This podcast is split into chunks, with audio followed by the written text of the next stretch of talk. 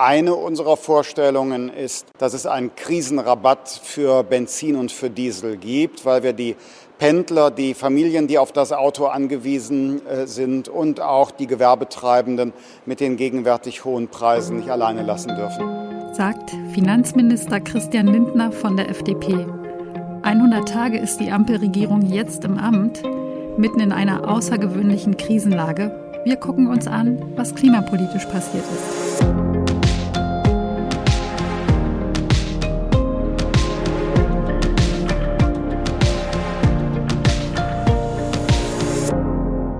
Ihr hört das Klima-Update, den Nachrichtenpodcast von Klimareporter in Zusammenarbeit mit der Taz.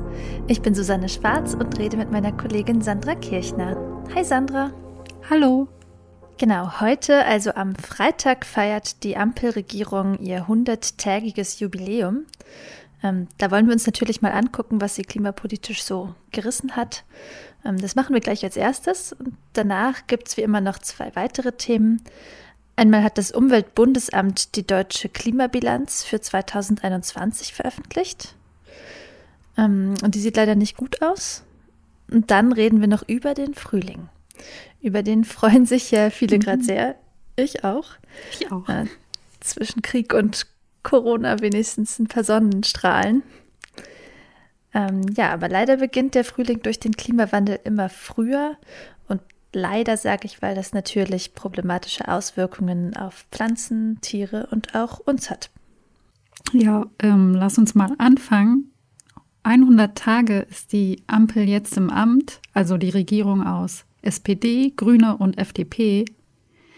Und das ist ja immer so eine Marke, an der man guckt, in welche Richtung geht das Ganze, was ist schon passiert, was für Prioritäten setzt die Regierung. Und was jetzt gerade passiert ist, es geht weiter beim Erneuerbare Energien Gesetz. Ja, lass uns vielleicht noch mal einen kurzen Abriss geben darüber, was das ist. Viele werden davon zumindest schon gehört haben. Also das Erneuerbare Energiengesetz oder kurz EEG regelt ganz seinem Namen entsprechend äh, den Ausbau der erneuerbaren Energien in Deutschland. Es ist also für die Energiewende ganz zentral. Das gibt es seit dem Jahr 2000. Eingeführt hat es damals die rot-grüne Regierung. Und ein paar Sachen gelten da als echt wegweisend, also für die ganze Welt. Äh, zum Beispiel die garantierten Vergütungen für Ökostrom und die Verpflichtung für die Netzbetreiber, den Ökostrom vorrangig ins Stromnetz einzuspeisen. Ähm, seitdem gab es viele Reformen dieses Gesetzes. Da gäbe es jetzt noch sehr viel zu erzählen. Das machen wir jetzt hier an der Stelle nicht, äh, denn so eine mehr als 20-jährige Geschichte wäre echt zu lang. Wir belassen es aber dabei zu sagen, es steht jetzt eine neue Reform an. Im kommenden Jahr soll die in Kraft treten. Und wir haben jetzt pünktlich zum 100. Ampeltag äh, sowohl den ersten Entwurf dafür aus dem Wirtschaftsministerium von Robert Habeck von den Grünen, als auch Stellungnahmen von allen möglichen Verbänden dazu. Genau, da ist also das letzte Wort noch nicht gesprochen. Das Gesetz muss ja noch durch den Bundestag und davor muss es sogar auch noch durch den Rest der Bundesregierung. Also Habeck muss sich mit den anderen Ministerien abstimmen, auch mit denen, die von SPD und FDP geleitet werden. Und in dieser sogenannten Ressortabstimmung ist ja schon manches Gesetz bis zur Unkenntlichkeit verwässert worden. Mhm. Aber wir gucken uns jetzt mal den ersten Stand an.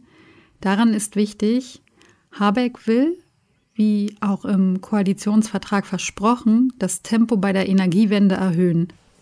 Im Jahr 2030 sollen nicht nur 65 Prozent des deutschen Stroms aus erneuerbaren Quellen stammen, sondern 80 Prozent. So steht das jetzt auch im Entwurf drin. Und das ist wichtig, wenn die Ampel es ernst damit meint, den Kohleausstieg nicht erst zum gesetzlich letztmöglichen Zeitpunkt zu absolvieren, nämlich 2038, sondern schon 2030. Dafür muss natürlich genug Strom aus anderen Quellen da sein. Und 2035 soll der gesamte Strom erneuerbar sein. Achtung, es geht hier nur um Strom, und nicht um den Rest der Energie. Also Heizung und Autos sind da noch nicht mit bei. Genau. Das neue Gesetz soll dann logischerweise auch mit mehr neuen Windrädern und Solaranlagen pro Jahr planen als bisher. Man muss aber sagen, so wie sein Vorgänger Peter Altmaier von der CDU, geht offenbar auch Robert Habeck von weniger Strombedarf aus, als das wissenschaftliche Berechnungen nahelegen. Achtung, jetzt kommen ein paar Zahlen. Ähm, aktuell verbrauchen wir so 544 Terawattstunden Strom pro Jahr.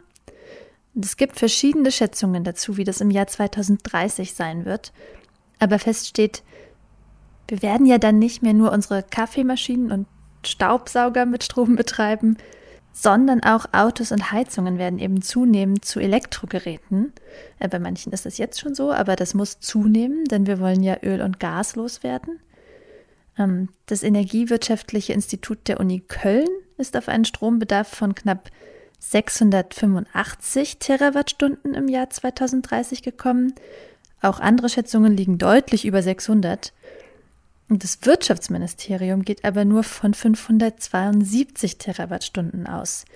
Ähm, und unterschätzt man den Strombedarf, dann baut man jetzt eben vielleicht nicht genug Windräder und Solaranlagen. Also 80 Prozent von 572 Terawattstunden, das sind eben nur 66 Prozent von 685 Terawattstunden.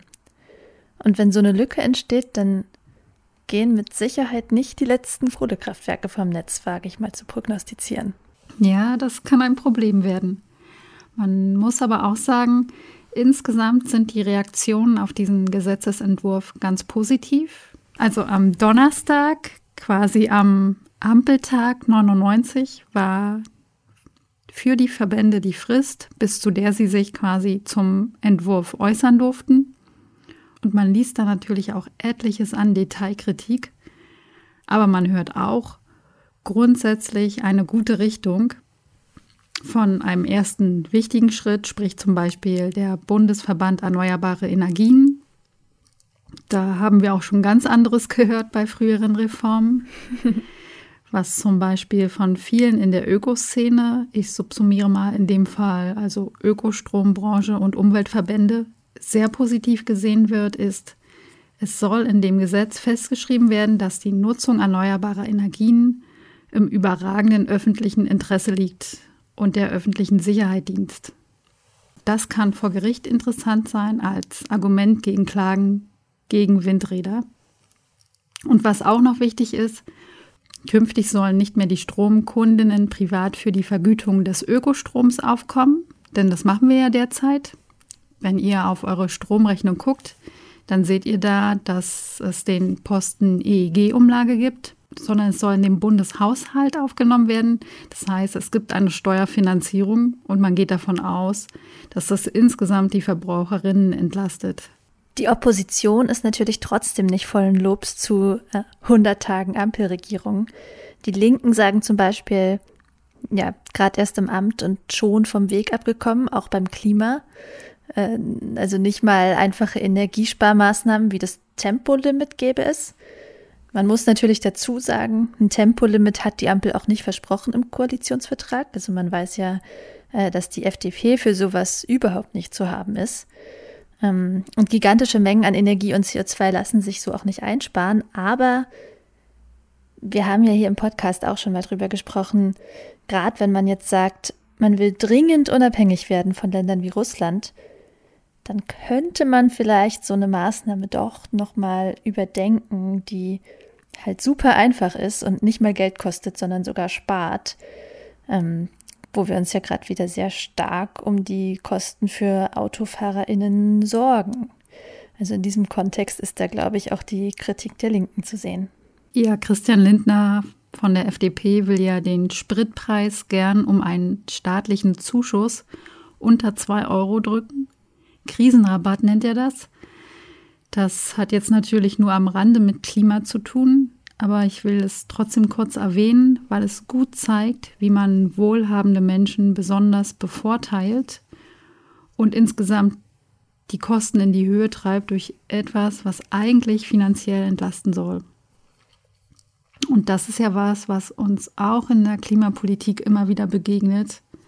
Also die Forderung, Menschen zu entlasten, zum Beispiel bei den CO2-Preisen. Also es ist ja so, wer ein besonders großes Auto hat und besonders viel fährt, der würde von Lindners Vorschlag am meisten profitieren. Und das sind in der Regel wohlhabende Menschen.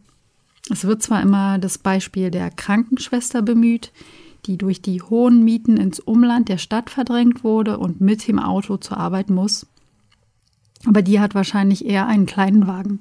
Und würde vielleicht von einem Mietzuschuss oder einem wirksamen mhm. Gesetz gegen Mietenbucher viel eher profitieren. Ähm, und übrigens auch die vielen Menschen, die sich halt ein Auto nicht leisten können oder wollen.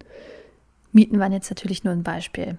Ähm, naja, du hast auch schon gesagt, so ein Zuschuss macht die ganze Geschichte im Prinzip unnötig teuer, denn wir wissen ja auch schon, gerade machen die Mineralölkonzerne an den Raffinerien gute Gewinne ähm, wo sie halt aus Rohöl Benzin und Diesel machen.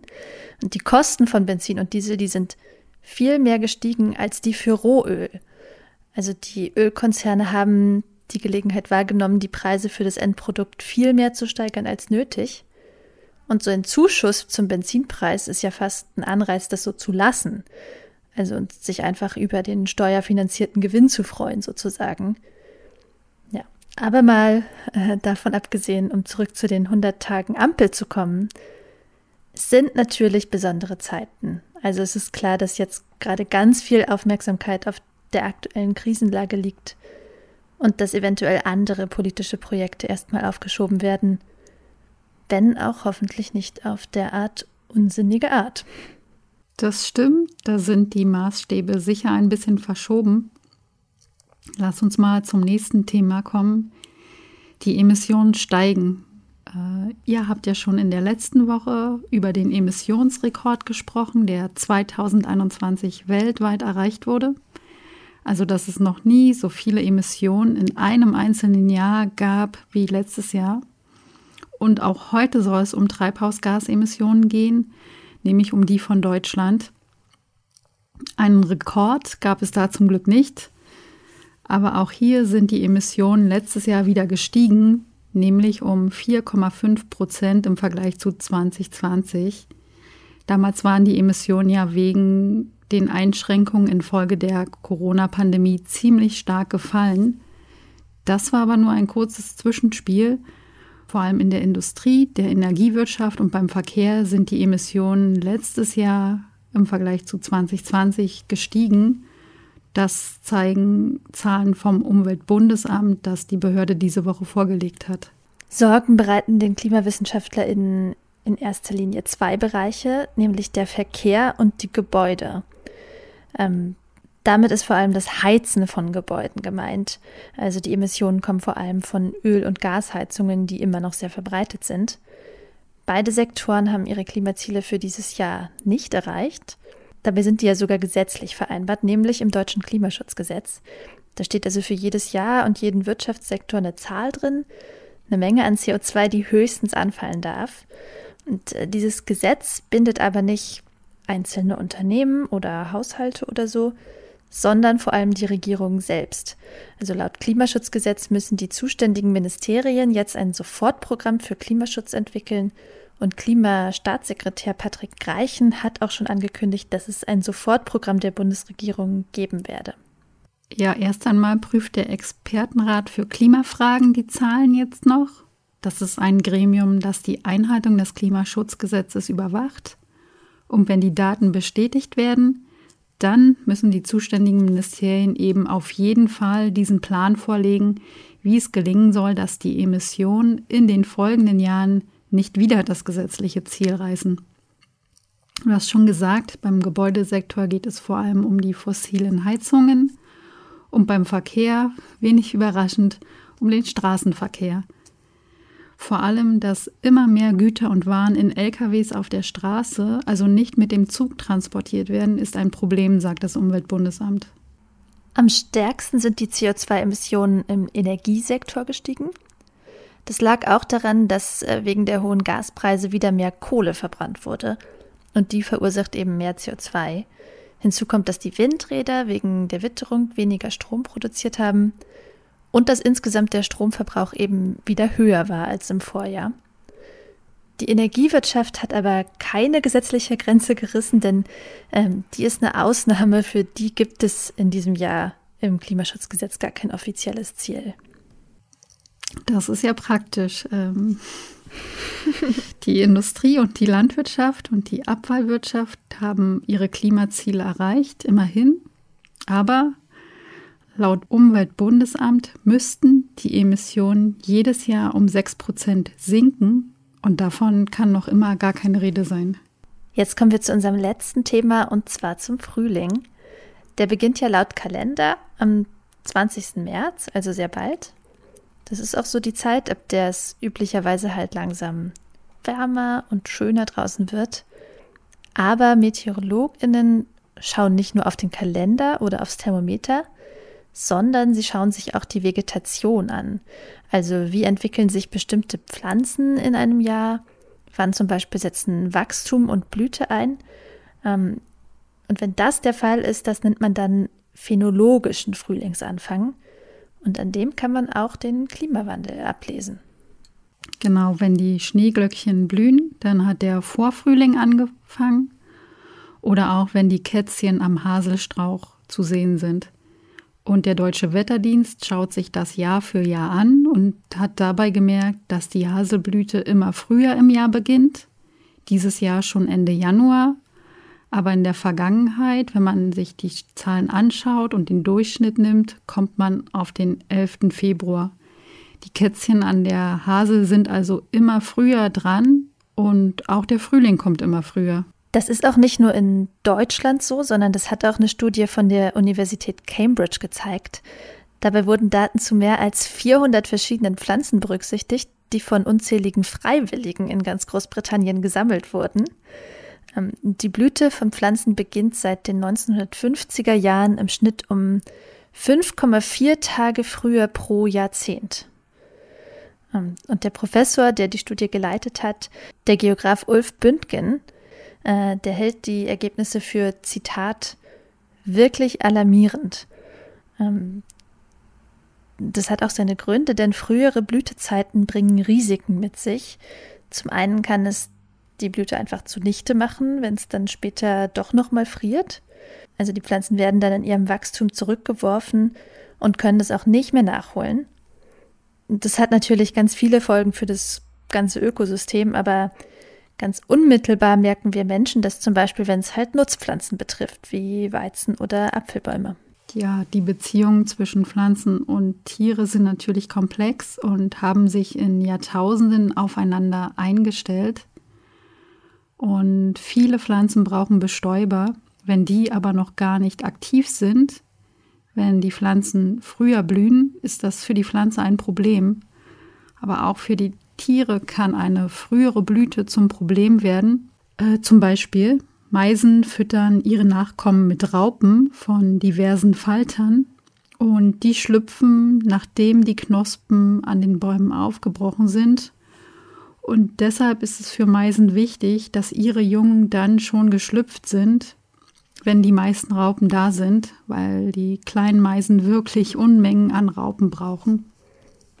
Und man hat aber festgestellt, dass Kohlmeisen in den Niederlanden ihre Eier zu spät legen. Das Maximum an Raupenbestand ist dann schon vorbei, wenn die Vögel die Raupen für ihren Nachwuchs brauchen und den Vögeln gelingt es dann nicht, ausreichend Nahrung zu finden. Sie weichen dann zwar auch auf andere Insekten aus, aber die sind dann vielleicht nicht ganz so nahrhaft und so schaffen es dann weniger Meisen, Flügge zu werden. Und deshalb sinkt in den Niederlanden dann auch die Kohlmeisenpopulation. Allgemeingültige Erkenntnisse daraus abzuleiten ist gar nicht so einfach. Also in anderen Gegenden, zum Beispiel in Frankreich, können sich die Meisen besser anpassen.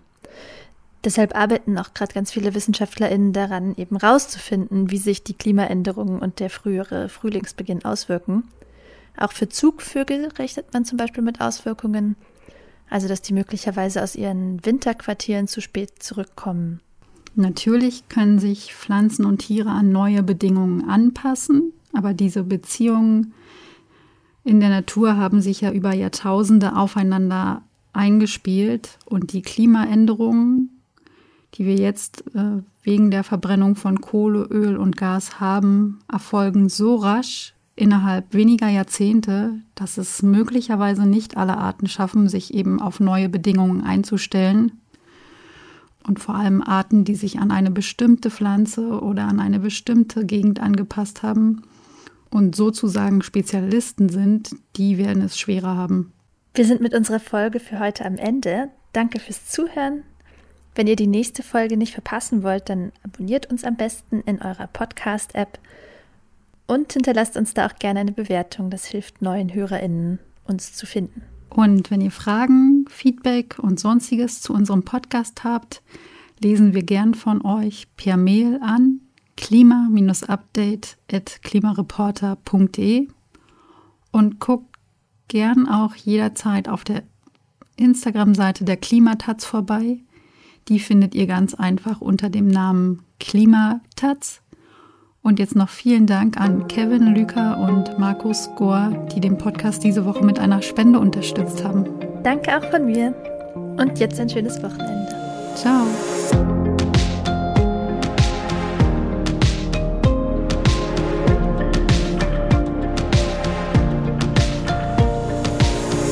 Klima-Update ist ein Projekt des Klimawissen e.V., zurzeit in Kooperation mit der Taz. Es wird im Wechsel moderiert von Verena Kern, Sandra Kirchner, Susanne Schwarz und Lena Wirber. Unser Produzent ist Christian Eichler. Ihr könnt unsere Arbeit mit einer Spende unterstützen. Wenn ihr euch das vorstellen könnt, klickt auf den Spendenlink in der Podcast-Beschreibung.